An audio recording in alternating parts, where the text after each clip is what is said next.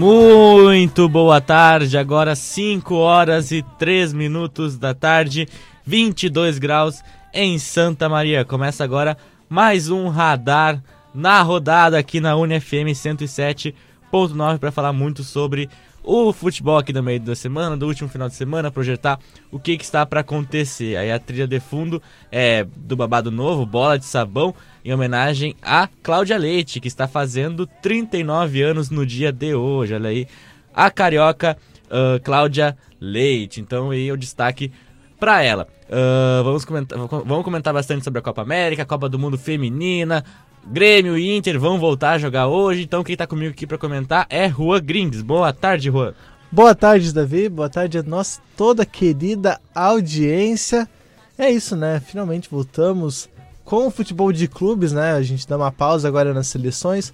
Vamos voltar mais para frente, falar de seleções. Vamos falar hoje também, mas que vão voltar ao campo daqui um tempo só. Então vamos. Agora a gente volta o nosso foco para a Copa do Brasil, para Campeonato Brasileiro, para Libertadores, que logo logo tá aí também. E tem futsal também, né? Que, que a FCM Futsal ainda foi muito bem. Rodrigo Arão, boa tarde, Rodrigo. Boa tarde, boa tarde, Juan, boa tarde, Gabriel. Estamos de volta. Estamos de volta com o futebol de clubes, né? A gente, o Brasil aí ganhou a Copa América, né? Teve até uma participação boa no, no Campeonato Feminino e os Estados Unidos acabou ganhando. Mas estamos de volta à Copa do Brasil e aí fases muito decisivas já. Inter e Grêmio jogando no dia de hoje, então tem muita coisa para discutir aí dessa volta do Campeonato Brasileiro. Algumas coisas mudaram e vamos ver aí o que a gente pode falar sobre hoje. A volta da Copa do Brasil pegando fogo, mas vamos comentar um pouquinho de futsal agora no início, porque no próximo sábado a gente, a gente aqui do Radar Esportivo vai fazer transmissão para o jogo FSM e Ari de Rosário do Sul, aqui no estádio, no, no, estádio, no ginásio do Corinthians, aqui em Santa Maria. A gente vai estar lá para cobrir a partir das 7 horas da noite, fazendo nosso aquecimento, nossa pré-jornada. E às 8 horas a bola rola lá na quadra do, uh, do Corinthians. A FSM é segundo colocado com 21 pontos e a área é oitava com 6. Então aí a FSM tem tudo para vencer esse jogo, né, Rua e Rodrigo? É um jogo importante, né? A gente já vinha falando que a derrota para a Soeva, apesar de ter sido da maneira que foi, era, não, era algo que estava nos planos, eu imagino, né? Já, já fazia parte do, do, do, do, roteiro ali que a, que a comissão técnica tinha traçado para esse campeonato. E agora é hora de voltar às vitórias e tentar de novo embalar aquela série de vitórias, é, sete jogos seguidos vencendo, vencendo as partidas. E, e agora voltar né, a esse caminho e, e se consolidar na, na briga pela primeira colocação do grupo. E aqui a gente tem participação na live, eu não tinha falado antes, para você pode participar na nossa live. Já temos participação aqui da Laura e da Victoria. Oi, Juan, beijo. Então aí, Juan, o fã clube do Juan. Aí o Luca de Andrade mandou: Oi, Rodrigo, beijo. Então aí. o pessoal participando da nossa live, participe você também mandando um recadinho pra gente aí participando, comentando sobre o Inter, comentando sobre o Grêmio, sobre a Copa do Brasil, Copa América. Uh, então aí o pessoal aí se dividindo nos comentários, ou o Rodrigo ou o Juan. Então. Tá como... faltando o Gabriel agora. É, não vai mandar beijo nesse, nesse, nesse, país aí. Então, Rodrigo, quem tem comentário sobre o FSM? Pois é, ó, é, é, uma evolução, tá? A gente tá lembrando que a primeira, primeira rodada do FSM, o FSM tomou 7x0 da Sueva, né? Então tá liderando de 3x1 e tal, e ter perdido de 4x3 mostra que o FSM tá bem competitivo. É, e aí é um bom sinal pro mata-mata, né? O FSM ela já tá praticamente garantida no mata-mata.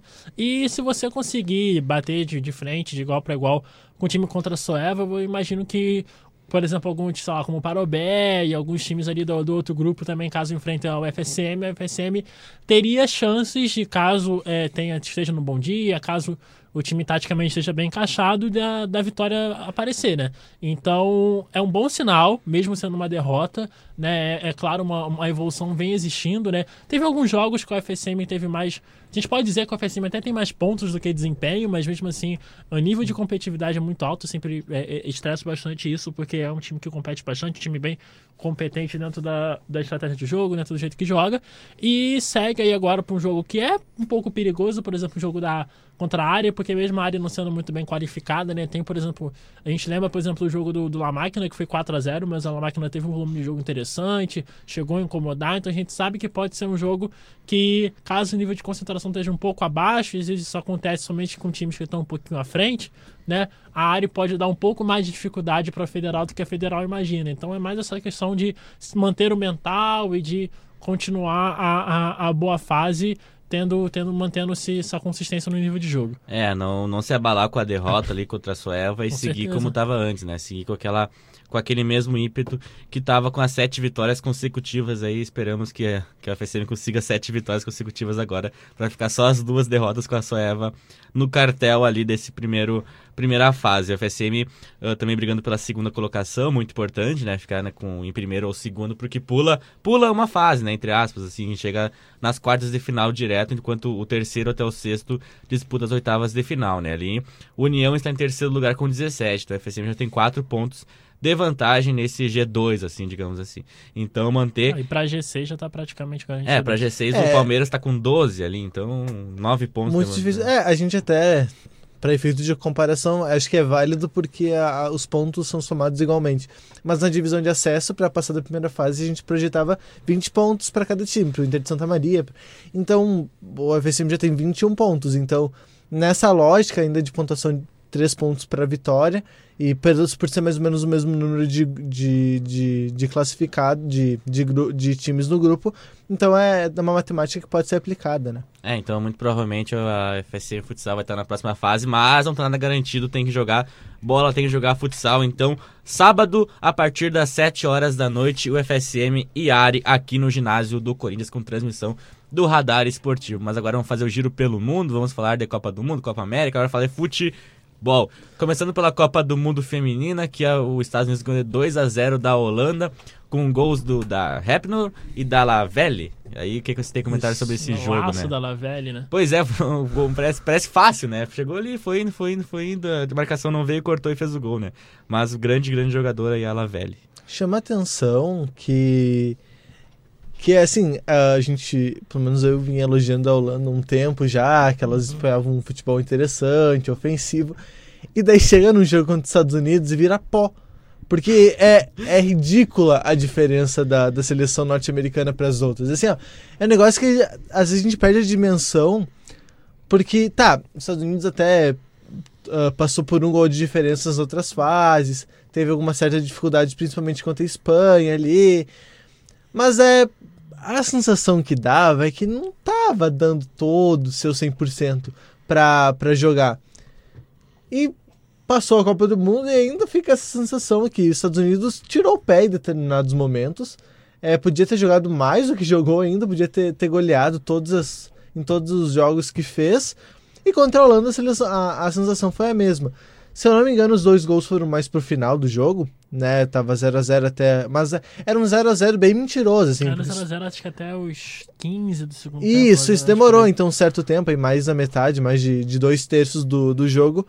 Ainda não tinha feito gol, mas era um 0 a 0 bem mentiroso, assim, pra falar a verdade. A É, jogou muito bem. Os Estados é, Unidos- da Holanda, né? É, os Estados muito bem. Unidos atacando, assim, a Holanda com pouca saída de jogo, pouca, pouca chance, nenhum contra-ataque que o outro. Mas é, o gol até saiu ali, foi no pênalti que a Rapinoe fez.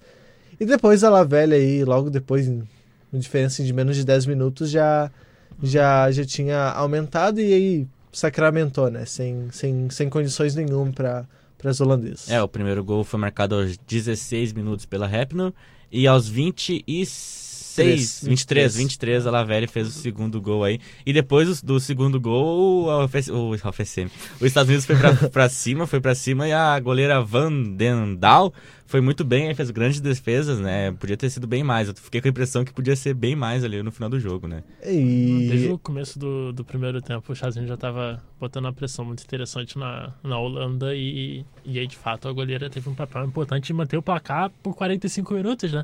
Que aí precisou ver até pra Holanda, pra é, diferença e foi que num foi o pênalti, jogo. né? Querendo ou não, foi Sim. num pênalti ali, que daí é. Aí É, a gente sabe, eu acho que até se a gente for comparar a Copa América, a gente sabe que os jogos que jogos do Brasil quando estavam 0 a 0 e os jogos do Brasil quando o Brasil estava 1 a 0 na frente, eles, eles se condicionavam de uma maneira totalmente diferente. Isso também se aplica aos Estados Unidos, acho que se aplica a qualquer a qualquer time, né, que quando você tem uma vantagem, o jeito que você joga, o jeito que o adversário responde a você, ele muda, obviamente. É, fica o destaque aqui também a melhor, a melhor goleira da competição foi a holandesa Van, de, Van den Daal. Van Venedal. Van Vendal. Isso. Van Vendal, muito bem, aí. Van Vendal foi a melhor, melhor goleira da competição e melhor goleira da final ali. A Repinot foi a melhor jogadora, Melhor né? jogadora. Que é um destaque. É, é uma jogadora que vinha se envolvendo com, com polêmicas, né? É, principalmente com o presidente dos Estados Unidos. É, já vinha com o nome sendo muito falado na mídia e mostrou o seu valor, né? Jogou muito bem a final. Não jogou a semifinal, mas mesmo assim é, a, a, a Press que substituiu foi muito bem. E voltou agora para a final, como, como era de se esperar, e jogou muito bem, né? E tem o destaque do Vadão, que dá pra. Ou vocês querem comentar mais alguma Pode. coisa sobre. Não, Não, pode passar, pode pode passar. passar pro, Isso, pro Brasil Uma agora. ótima notícia. Ah, o. Vadão não deve continuar na seleção feminina. Teve uma reunião essa semana e foi definido isso. E a CBF já está em tratativas com a, com a Pia Sanderhage. Sanderhage. Não sei como é que pronuncia. Ah, agora. Mas é a, a Pia, vamos chamar de Pia. É, é, e ela foi campeã, foi bicampeã mundial com os olímpica Estados, com os Estados Unidos. com os Estados Unidos, ganhou também. Chegou numa final com a Suécia, onde perdeu para a Alemanha numa, numa- nas Olimpíadas. É, foi, a, foi ela que eliminou o Brasil nas Olimpíadas do Rio em 2016, se eu não me engano.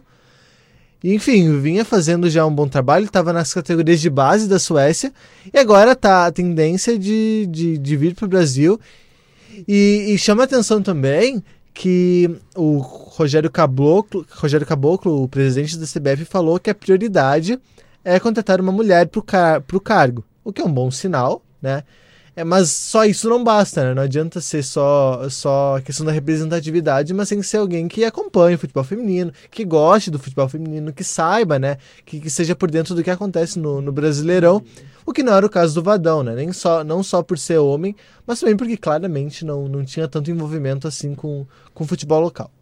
É, aí a, a Pia ah, foi jogadora, de, jogou pela Suécia, fez 41 gols, 40, 71 gols em 144 partidas, então aí bastante média experiência. Boa, quase 0.5, a média boa. É, foi uma baita atacante aí da seleção sueca e foi mesmo quem eliminou o Brasil nas últimas Olimpíadas, bicampeã ah, com os Estados Unidos, então grande currículo aí da, Sim. da Pia. Excelente, então, excelente teste, até pra gente ver em relação a que a gente fala muito do, do Brasil, assim, mas o Brasil ele é um, um, um futebol, de certa forma, fechado, né?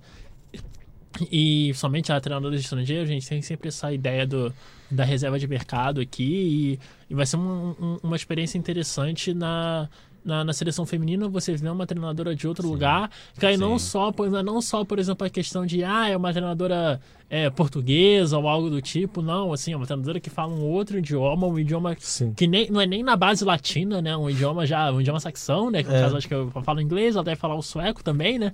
Mas aí É. o sueco. Mas nenhum é imagina- latino. né? é, não, nenhum é latino, são, são, origens, são origens bem diferentes né, do, do português, então não tem nem até aquela questão da, das palavras parecidas como você podia ter no espanhol, você podia ter no italiano, né? Mas, é, então vamos ver, vamos ver qual é, vai ser a abertura da, da, da, das jogadores em relação à a, a, a Pia, como é que vai ser todo É, esse processo. E, e- mas é, talvez a língua não pegue tanto, porque as jogadoras elas jogam, Não. algumas jogam nos Estados Sim. Unidos. A, a Marta jogou na Suécia, por um Uhum. tempo. Tava Jogou, jogando na jogou. Suécia até então, agora ela deve ir pro Real Madrid. Mas é, é, é isso também, né? De, de- É que eu acho que a questão não é nem seja nem tanto a língua, mas a questão, acho que cultural, cultural do futebol, né? do, de não só a seleção ser tratada como um espaço sagrado, como a seleção ser tratada como um lugar reservado a brasileiros.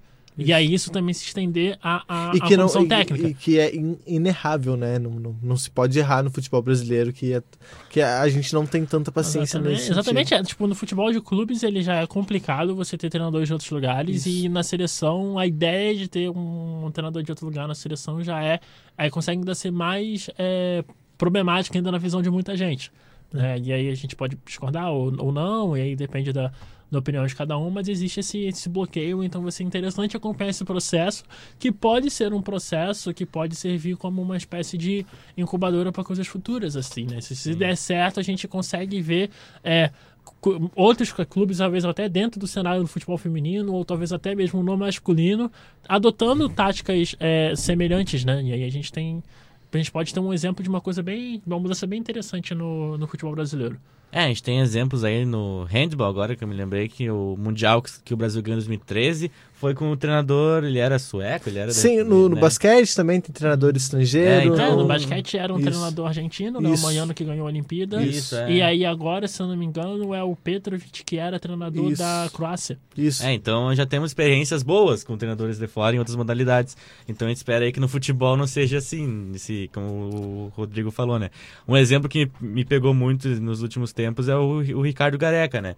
Que no, no Palmeiras não conseguiu trabalhar, ficou três meses, né? Depois foi pro Peru e foi esse sucesso todo aí que a gente vai comentar daqui a pouco. Então fica bem complicado aí, vamos ver se o... Se... É, Acho que agora... Mas aquele quis sair, né? O cara- o É, Careca- foi, Careca mas foi, quis sair. foi um, um bem difícil É. a questão. Foi né? uma questão particular, acho que, da, da passagem do, do Gareca pro Palmeiras. Se a gente fosse falar da questão do, do Gareca Palmeiras aqui, a gente podia passar o programa todo, assim, porque é até uma questão bem, bem complexa, né? Mas, mas é, tem, tem, às vezes tem essa questão do. E aí tem agora o. Amanhã, né? Amanhã não, hoje é a estreia, por exemplo, do Jorge Jesus na, Ah, Flamengo, Flamengo, né? Flamengo Atlético Paranaense, jogo bem, bem complicado pros dois, né? Acho que até pro Atlético mais ainda, porque perde o, perde o Renan Lodge, pode perder o Bruno Guimarães para o jogo da volta, tem- o Atlético pode perder alguns jogadores aí pelo caminho, mas tem também essa estreia de outros treinadores e tal, mas a gente vai, depois a gente vai falar de futebol brasileiro, a gente, a gente vai seguindo. É, vamos falar aqui dos comentários na, na live. O Jonas Freitas Faria, aí, o nosso colega de radar, uh, rapinou neles. Vadão é lenda, diz ele. Não, discordo piamente. Vamos discordar com o nosso, com o nosso comentarista aqui do, do, do Facebook. Aí ele mandou cinco bandeirinhas dos Estados Unidos. Rogério Cabloco, me ajuda. Quem não conhece quem é o Rogério. É o presidente É o da- atual da presidente da CBF. É, CBF. o Luan mandou um eita. Não entendi o comentário do Luan. Eu acho que o Jonas também não entendeu, porque o Jonas perguntou, Luan, qual é a sua opinião? Então aí tá tendo uma guerra nos nossos comentários, uma discussão. Mas vamos mudar de assunto, vamos falar da Copa América masculina, que o Brasil se sagrou campeão. Brasil 3, 1 Peru. E aí, o que vocês têm a me dizer sobre o jogo de domingo? Antes de falar de Brasil e Peru, né, primeiro falar que Bra- o Peru teve uma situação, uma atuação bem, bem melhor do que teve contra o, o, o, o Brasil no primeiro jogo, né? Ah, correto. Mas a gente tem que destacar, uma Copa foi uma Copa América historicamente ruim, assim, mas muito ruim. É, é uma, uma Copa América onde você teve, sei lá, dois jogos assim, ok, assim, você não teve nenhum grande. Você pode falar que Brasil e Argentina foi um jogo interessante. Se você forçar um pouquinho, você pode falar que Chile e Colômbia talvez tenha sido, Argentina e Colômbia no máximo. Mas é uma Copa América. Teve Uruguai e. Japão também, que teve cheio de Exatamente, gol ali. verdade. Uruguai e É, Japão da. Foi legal foi na também. arena. Uruguai e Japão. Foi na arena. Mas assim, Isso. se a gente teve três jogos interessantes, não é nem falando de grandes jogos, assim, mas de jogos que valeu a pena, você não perdeu duas horas de vida assistindo. Não. Foram, fo- foram poucos, assim, tiveram jogos É. assim, terríveis. Se você falar os três jogos que o Equador fez, os jogos que a Bolívia fez, você tinha algumas seleções ali de níveis assim altamente questionáveis dentro da Copa América. E aí fica também essa questão de como vai ser o ciclo para 2022, porque um continente enfraquecido certamente atrapalha as pretensões do Brasil dentro do ciclo, porque a gente sabe que está cada vez mais difícil do, da, da América do Sul se é, de arrumar datas para poder é, é, ter amistosos com a galera da Europa e a gente sabe que a, a, cada, a cada Copa que passa o, o- a distância tá a distância tá aumentando entre a Europa e a, e a, e a América do Sul né? Só o Brasil da América do Sul chegou às quartas de final da Copa do Mundo né? Então assim tem essa questão. Eu acho que até eu acho que o Brasil particularmente ele ainda tá bem inserido ele ainda compete bastante ainda tem uma geração Sim. boa por aí.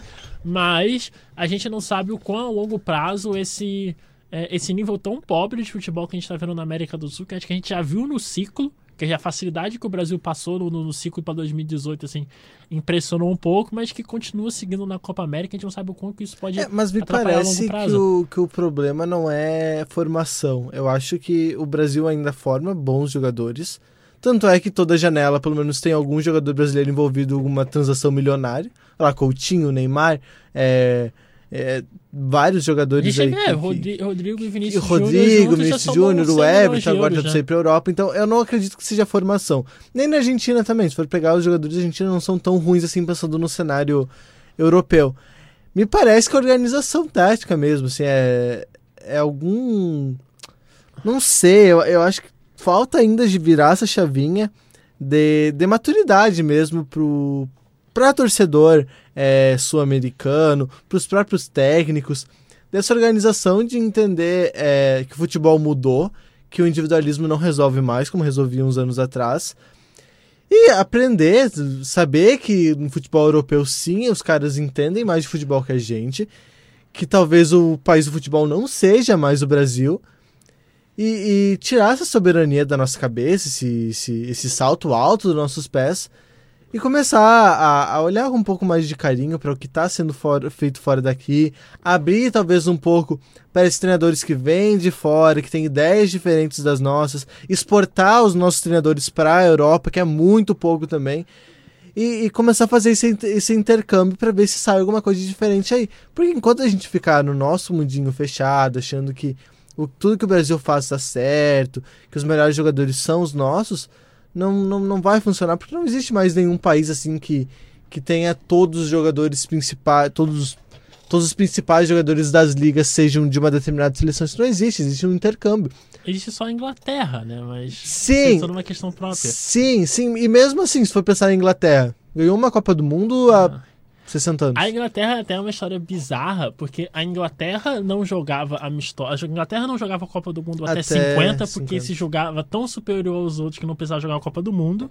E até 73 era terminantemente proibido qualquer. A Federação Inglesa proibia terminantemente qualquer jogador fora das ilhas, no caso fora de é, Irlanda, Inglaterra, é, Escócia, de jogarem as ligas. Pode, podia ser até na comunidade europeia só, isso só mudou quando o Reino Unido entrou na comunidade europeia que poderia entrar jogadores do resto da Europa para jogar o futebol inglês. Então, assim, é todo um caso particular dentro do continente.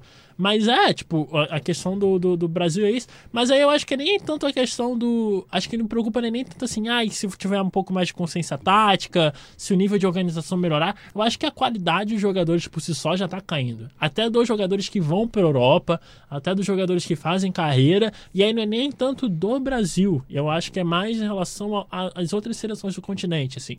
É, é, é, um olhar com certo grau de, de preocupação porque está acontecendo assim. Porque eu imagino o Brasil bem em relação a isso. O Uruguai parece que está bem nesse aspecto. A renovação do, do Uruguai é surpreendentemente boa. Na Argentina você ainda tem também, ainda consegue ter, mas já, em outros lugares eu acho que já começa a preocupar mais um pouco. O nível está começando a ficar muito baixo. A gente pode ver se é uma coisa contínua historicamente ou é, mas não, historicamente, mas... se for pensar, a Venezuela tomava pau pra todo mundo 30, 30, 20 anos atrás. E agora tá começando a se organizar. Eu uhum. acho, que é, acho que faz parte disso, de ter gerações fracas, nessas seleções que não têm tanta tra uhum. tradição e seleções mais fortes. É, eu acho sim. que faz parte de, de, de ciclo mesmo, sim, não sim, é algo que vai ser contínuo historicamente. É só, é só a preocupação disso ser algo contínuo, porque a disparidade tá, tá aumentando cada vez mais. Então a gente pode estar tá vendo um começo de um, de um, de um desequilíbrio muito grande. E aí já até dentro do. Porque antes isso não se refletia nas seleções nacionais, mas parece que isso está começando até a, a, a se refletir na, nesse nível também. E, mas vocês acham que o Brasil não fez uma Copa América decente, assim? Mereceu o título? Cara, mereceu eu acho que sim. Eu acho que não, não tinha nenhuma seleção que pudesse, que, que merecesse mais do que o Brasil essa Copa América. Eu não vi.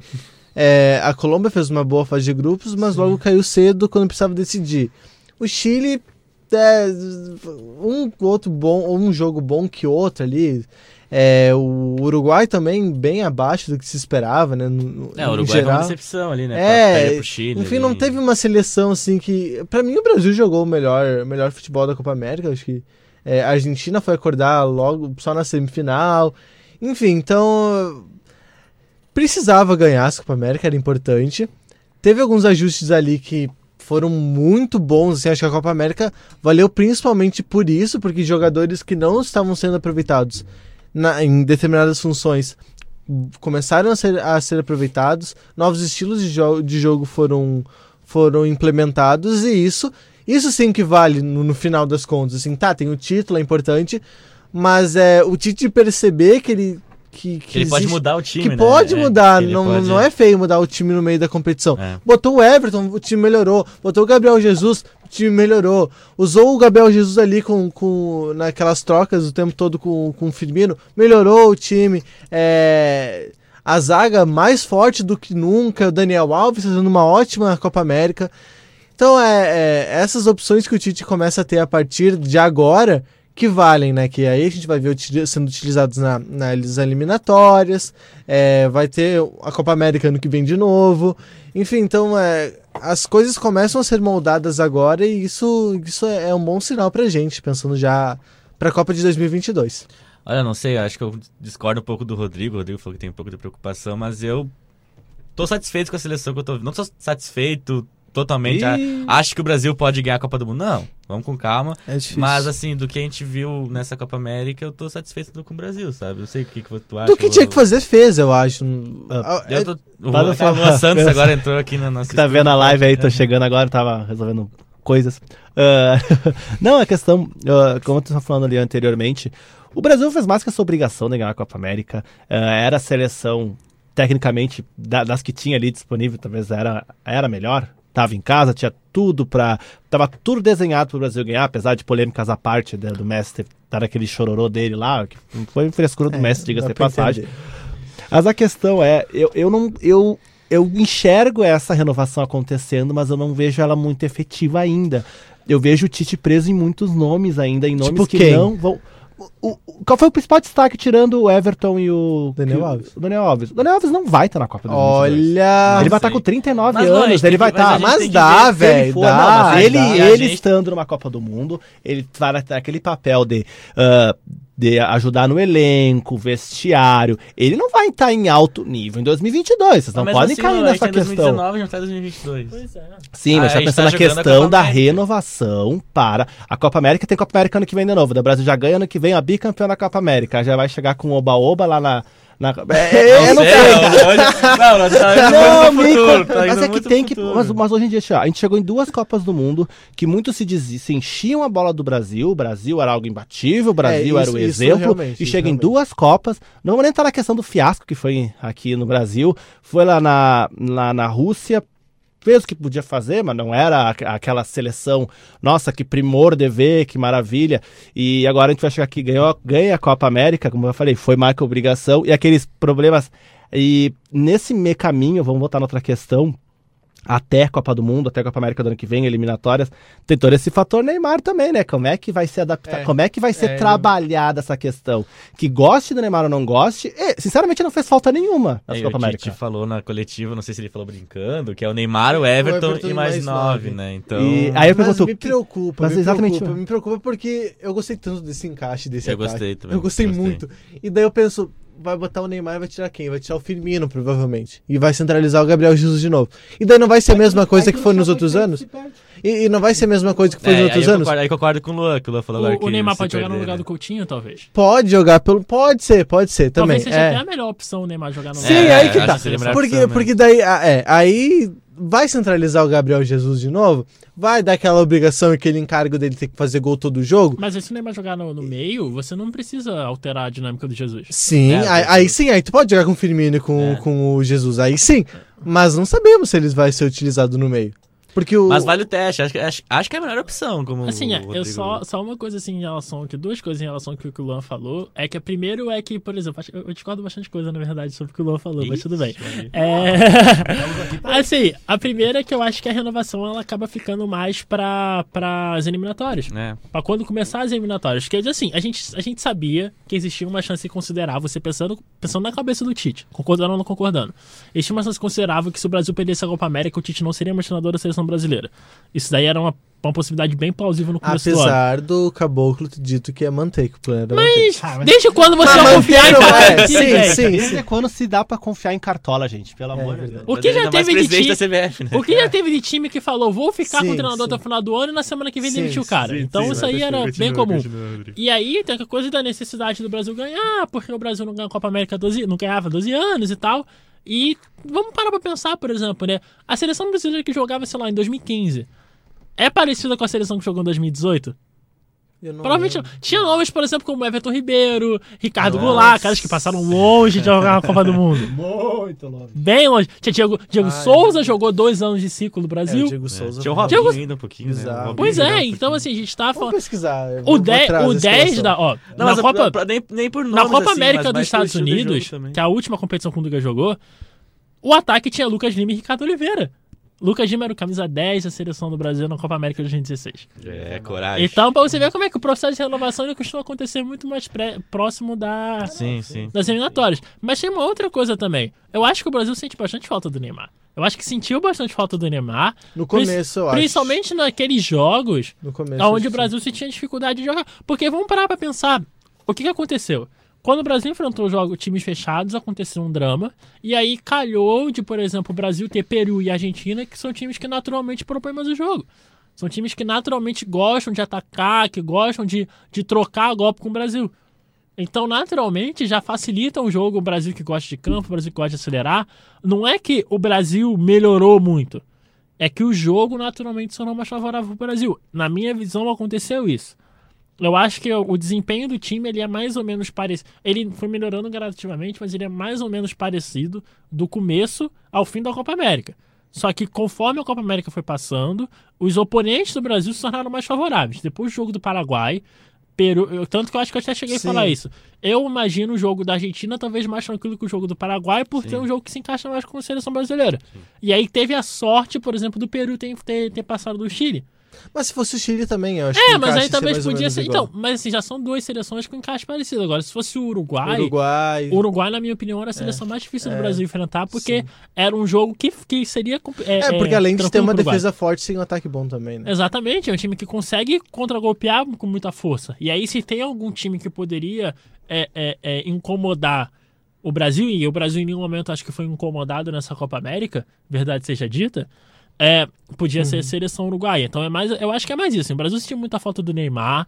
Eu não gostei do Coutinho jogando no meio, com raríssimas exceções, talvez ali parte do jogo contra o Peru, onde ele estava um pouco, Qual? ele tava um pouco mais confiante Primeiro, no primeiro jogo contra o Peru, onde ele estava conseguindo achar alguns passes, mas assim, eu imagino que o Neymar ali naquela posição já teria achado muito mais bola, teria colocado muita gente frente do gol, porque o Neymar é um cara muito diferenciado, não só na questão do drible, mas também na questão de divisão de jogo, de achar companheiro, assim, ó, é, é- é aquela coisa de que a gente, do, que é, eu acho que é uma coisa até é, cultural do brasileiro de diferenciar pessoa de profissão, né, que é aquela coisa de, de, de achar que é tudo a mesma coisa, que a pessoa e o profissional é a mesma coisa, mas assim, o Neymar profissional é. É, é- o problema É, tá dele jogando é o o Neymar- extracampo. o Neymar, enquanto tá dele é- jogando, ele é sensacional. Ele é o assim, é um jogador que faz uma é diferença muito grande no- na seleção brasileira. Então eu acho muito difícil você embarcar nessa narrativa que o Neymar não faz falta só porque o Brasil ganhou a Copa América. Em 2015, só a escalação do time Mas que é que- foi. mas- ele- Mas é que eu acho, Rodrigo, que o, que o Brasil ia ter. O Brasil ia ter dificuldade mesmo assim. Porque o. É time. que a dificuldade ia sim. ser diferente. A dificuldade ia ser. Ter que ficar aguentando as pessoas ficarem questionando o Brasil o tempo todo por causa Sim, seriam Como fora, foi? seriam fora do campo. Como foi sempre, como Não, foi não, até nas dentro- próprias Olimpíadas em 2016, como foi 2018 com toda aquela polêmica de cai-cai, tudo isso fica Pessoalmente, pro. Neymar foi excelente não ter jogado a Copa América, porque ele deixou de ter sido alvo. É. E porque ele sai dos holofotes, agora ele pode.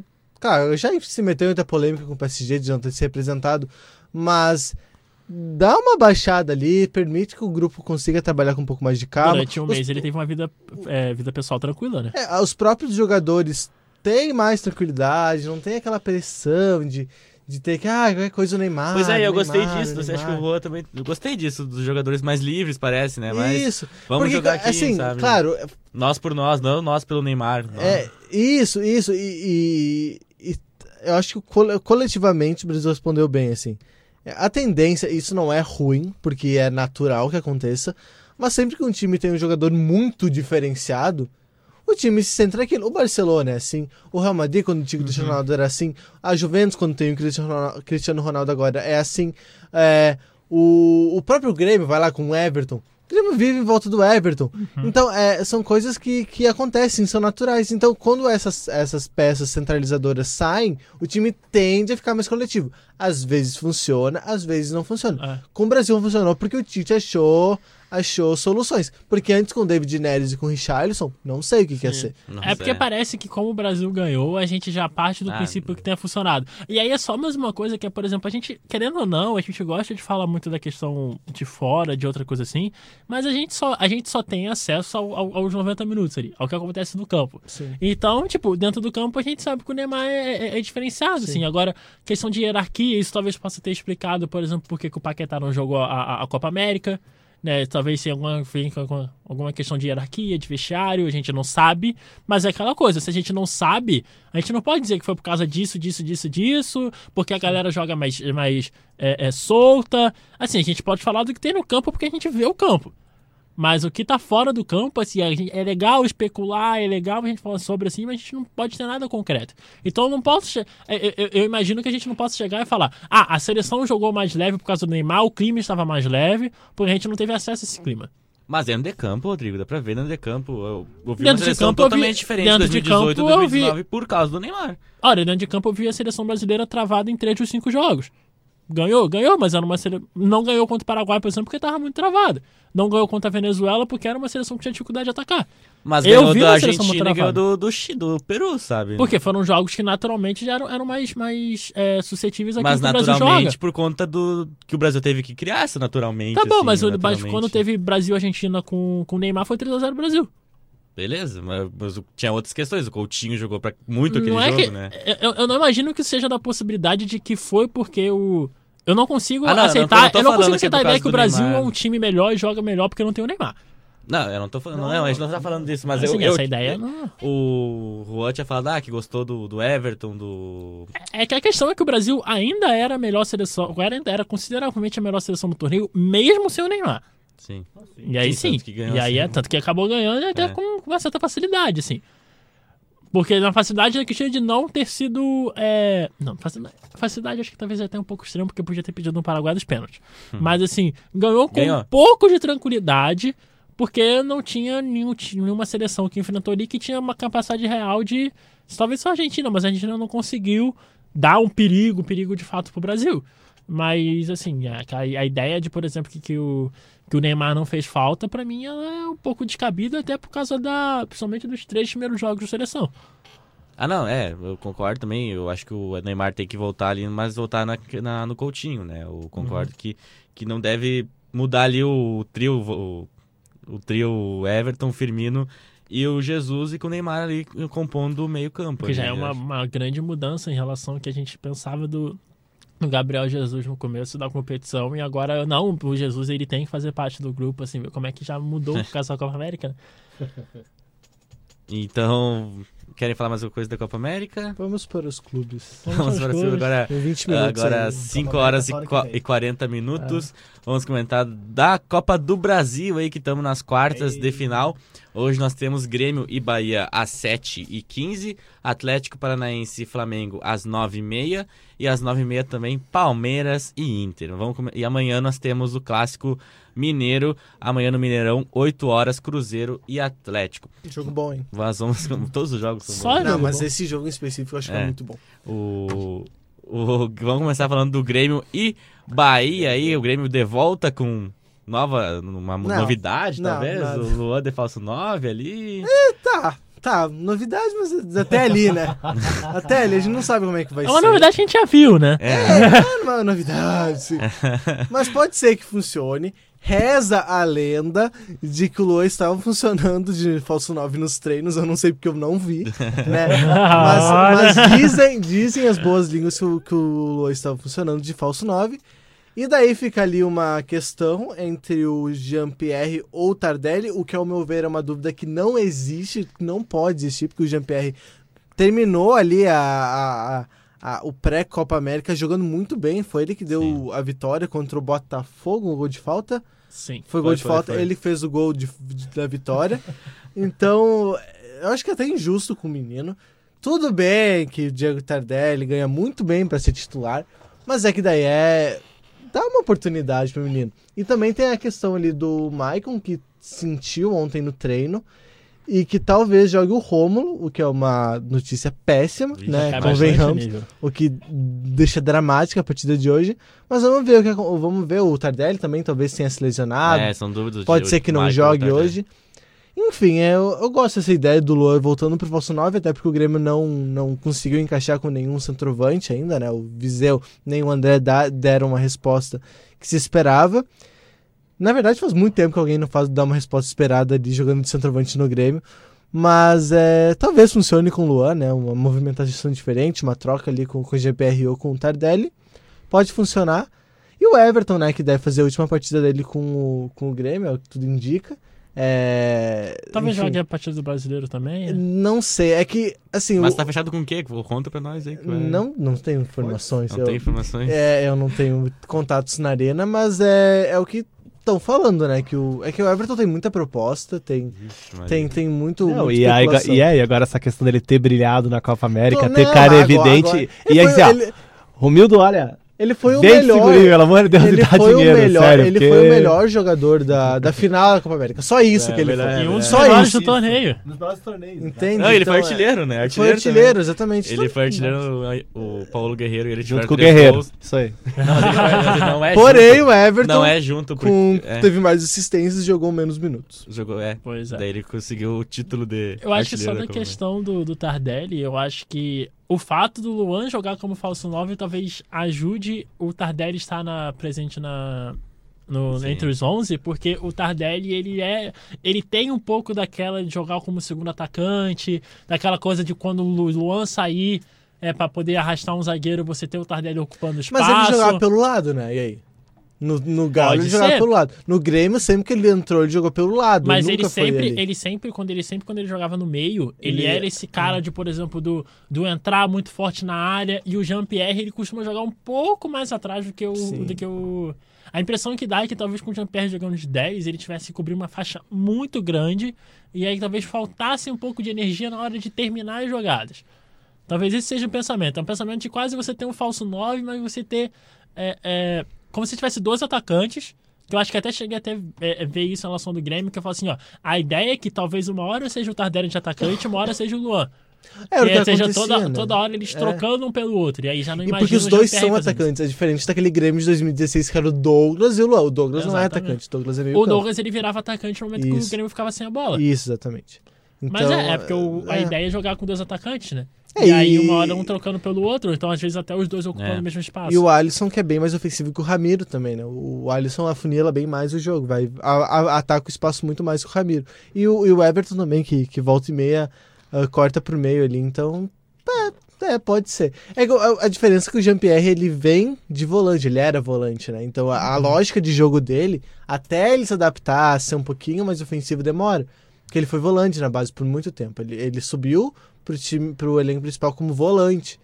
Então ele se torna esse, esse meio atacante aí agora, mais, mais, mais de, um, de um ano, menos de um ano pra cá. Só falando do time provável aqui do Grêmio. Paulo Victor, Leonardo, Jeromel, Kahneman e Cortez. O Maicon ou o Rômulo, aí o Maicon vai passar por uma avaliação do jogo. Matheus Henrique, Diego Tardelli ou Jean-Pierre, Alisson, Everton e o Luan lá na frente. Já o Vitória, já o Bahia.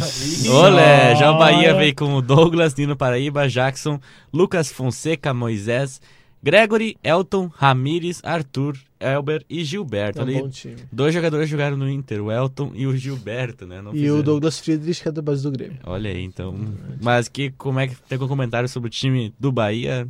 É o mesmo time, aquele que, que Sim. terminou a primeira parte do, do, do bem, ano, né? né? Terminou jogando bem com o Roger Machado, E- muito bem à frente do, do time. Eu, eu não, não dei falta de ninguém ali, acho que é o mesmo E é um time. time que não pro primeiro jogo, mas pro segundo jogo já vai ter algumas. Pode ter algumas mudanças, pode ter entrada do Guerra.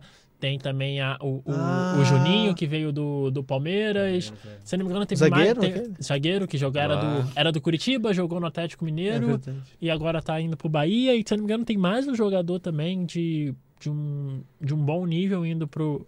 Você tem que falar que o Juninho de bom nível é um pouco Eu não sei se ele é questionável, porque ele jogava aí. muito bem no Curitiba de 2016, mas desde então ele vem tendo problemas até no Palmeiras. Mas É, eu não sei se ele é titular no, no Bahia, não. o Juninho. talvez, talvez seja porque o, o Jackson é um zagueiro de um nível um pouco questionável. Né? A, a zaga titular geralmente é Lucas Fonseca e o Hernando. O Hernando que jogou muito tempo no Internacional, né? E que até jogou no, no- tá jogando num nível interessante no Bahia.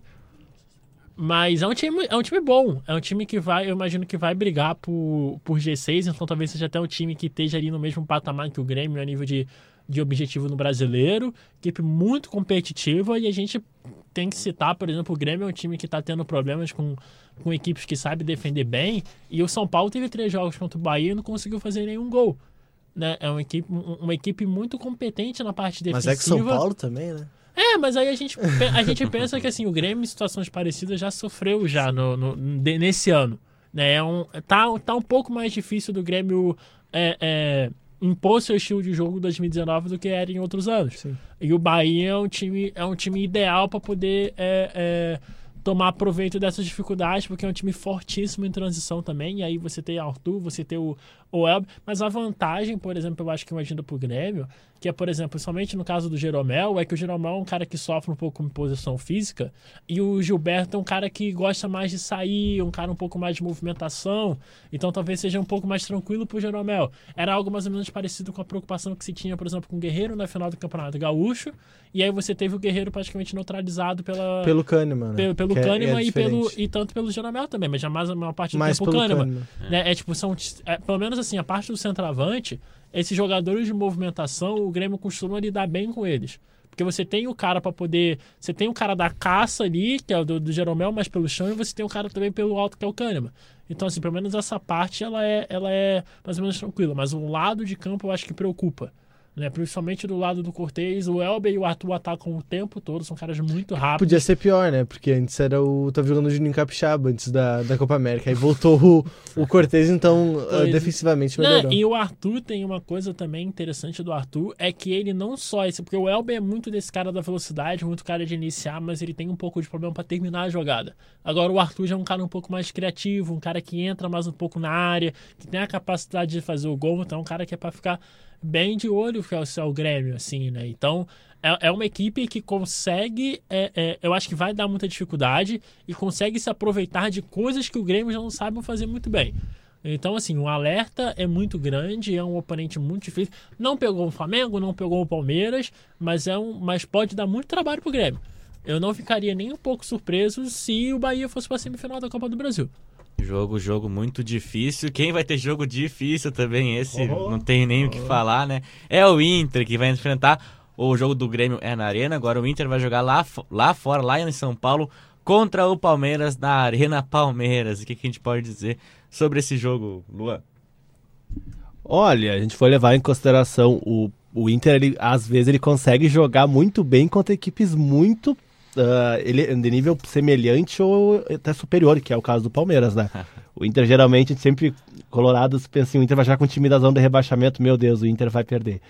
Robin Hood. Robin Hood, né? Dá ouro pro, pro, pro- pro pobre, né? Aí o, o- a questão é um jogo decisivo pro Inter. Eu acho que hoje o empate do Inter lá no, no Allianz Parque é uma vitória pelo. Não, e o jogo que teve, foi que foi lá também, né? Pelo, pelo Brasileirão que já ocorreu, que o, que o Inter perdeu de 1 a 0 Apesar do Inter ter perdido, foi um, foi, um, jogo- foi, um, né? foi um jogo muito, teve muito interessante. polêmica, Muito, não, é, foi o teve- Flamengo é. teve Mas teve polêmica. do Inter também. Teve uma briga, acho que polêmica, briga, teve- é, mas- teve uma briga, agora não vou lembrar com, com o quem. Guerreiro, o Guerreiro. É, foi o Guerreiro, é. Foi. Aí é, a questão Isso, é, é, o Felipe, é, Felipe Melo, né? Sua calma de sempre, né? Mas a questão pro jogo, esse jogo do, do Inter é um jogo muito. E é um, foi um baita jogo aquele jogo que o Inter perdeu de 1 a 0 Então fica aí, certamente, expectativa de, de dois excelentes partidas. E o Palmeiras é aquilo que todo mundo fala, né? Te- Tem o seu time titular, tem um time reserva que já é melhor do que muito time de primeiro escalão ali da, da Série A do Brasileirão. É, cara, certo, é um baita jogo. E como eu falei, o empate hoje ela é sensacional. Vale pro lembrar Inter. que não tem gol fora, né? E não tem Então, gol fora, né? A questão de fora. pegar pra ganhar uma vitória, um empate lá e uma vitória aqui, é, né? Não adianta Aí, empatar. né, essa, é, empatar. essa é a ideia, essa é a ideia. Essa é a ideia, essa é a ideia. Então aí o. E o Guerreiro voltando. O time provável do Inter é Lomba, Bruno, ah, Rodrigo Moledo, Cuesta, Wendel, Dourado, Edenilson, Nonato, Patrick Lopes e Paulo Guerreiro lá na frente. Já o Palmeiras vem com Everton, Marcos Rocha, Luan, Gustavo Gomes e Diogo Barbosa, Felipe Melo, Bruno Henrique, Lucas Lima, Dudu, Zé Rafael e Daverson lá na frente. Acho que tirando o Zé Rafael pelo Veiga, é praticamente o mesmo time do Palmeiras e Inter lá no, no Allianz Parque, né? É. É, e aí acho que a questão do Inter, acho que isso foi muito importante, é, daquele primeiro jogo do Allianz Parque, foi o fato do Palmeiras ter feito um gol muito cedo, o Palmeiras é muito bom fazendo isso, assim. O Palmeiras controla o jogo nos primeiros 20 minutos e fica muito difícil. Né? O Inter, assim, a melhora do Inter com a bola ela é interessante para esse tipo de jogo, mas eu acho que assim, os primeiros 20 minutos pro Internacional é, é, é primordial, assim. Se o Inter sair dos primeiros 20 minutos com o jogo empatado ou até ganhando, caso isso possa acontecer, porque o Inter talvez até consiga fazer isso, Aí seria um cenário interessante. Mas agora, o Inter buscar contra o Palmeiras, que é um time que tem um nível muito alto defensivamente, assim, eu acho que é, é de longe o melhor time defensivamente do Brasil, assim, os caras, o, o que os caras fazem, assim, protegendo a área, negando espaço, assim, é um negócio muito bom, assim, é muito bem feito o trabalho deles nesse aspecto. Então, assim, é um jogo, assim, que se der 1 a 0 eu acho complicado pro Inter. É, Mesmo aqui Inter- só um dado, Rodrigo, para completar o que tá falando, que o Palmeiras abriu o placar lá aos 13 minutos contra o Inter, e depois o Inter teve posse de bola de 70%, né? Mas não conseguiu criar quase nada, então aí como tu tava falando. Mas aí é aquela questão do, do caso do Internacional, se o, se o Internacional tem, tiver muita posse de bola, acima de 60%, você começa a achar assim, tá dando bola até demais. É. Porque a gente sabe que o Internacional não é tanto esse time do controle. Né? Ele tá conseguindo fazer isso de maneira mais efetiva contra é, times de menor escalão, e aí eu acho que um do exemplo que ajuda isso, por exemplo, foi a entrada do Nonato, melhora bastante o time com bola nesse tipo de situação, mas o jogo contra o Palmeiras é o tipo de jogo. É um jogo que pro Internacional o time quer pre, é, é para preferencialmente é, tentar negar espaço e tentar jogar um pouco mais de um contra-ataque. Né? Então, e aí talvez o Guerreiro seja importante para poder segurar a bola. A gente tá vendo que o Guerreiro tá no nível muito alto ainda, né?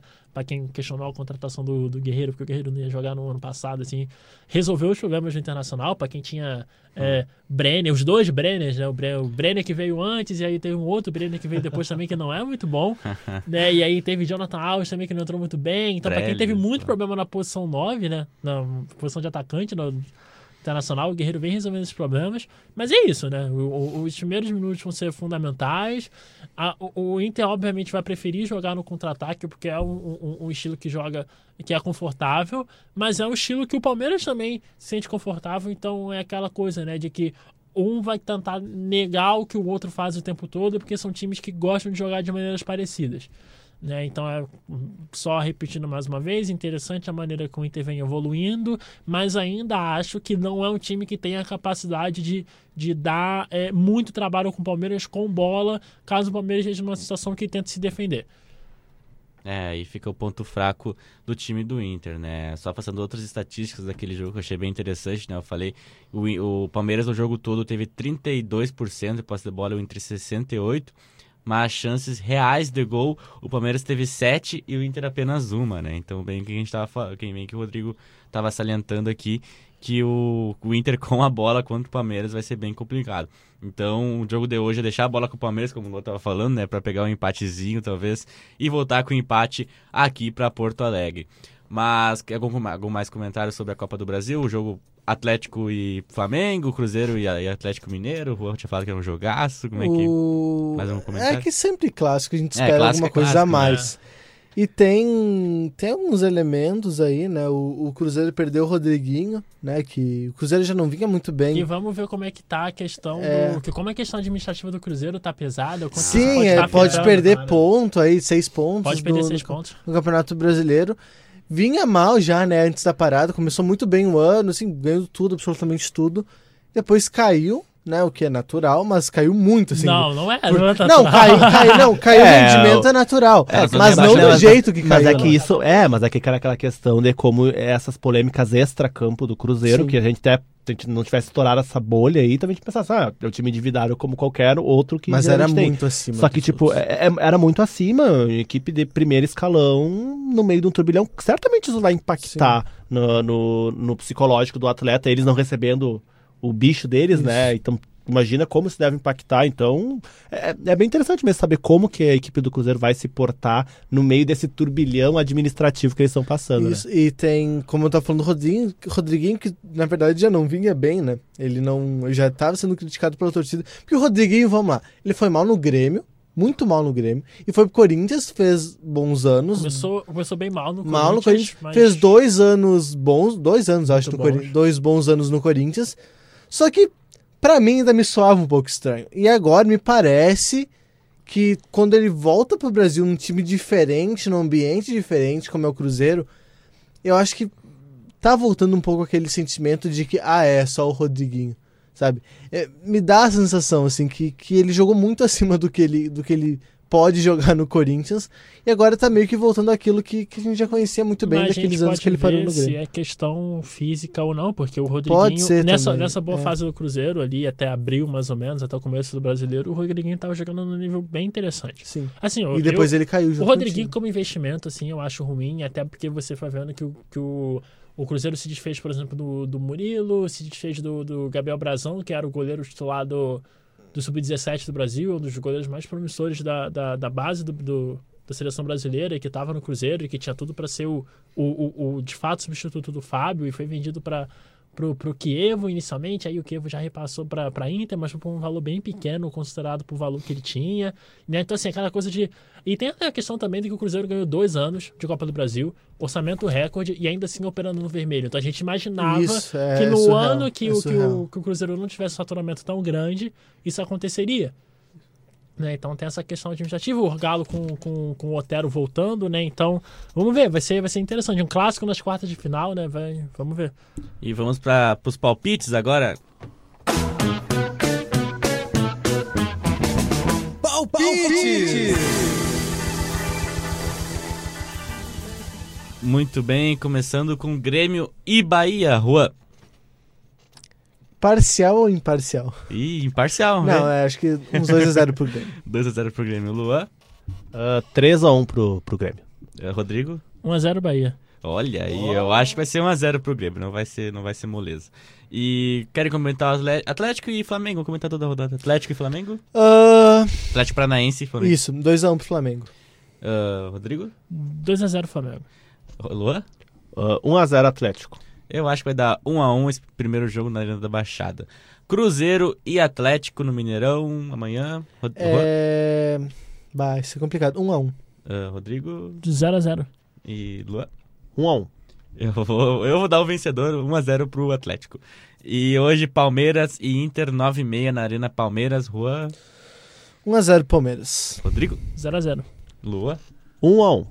Eu acho que vai dar 2x1 pro Palmeiras. Então esse foi o Radar na Rodada do dia 10 de julho de 2019. Ficamos por aqui. Vai ter transmissão do FSM Futsal e Ari no sábado a partir das 7 horas. Vai ter o, o Radar Esportivo às 11 também no sábado. Voltamos lá. Tchau, tchau. Obrigado pela sua audiência.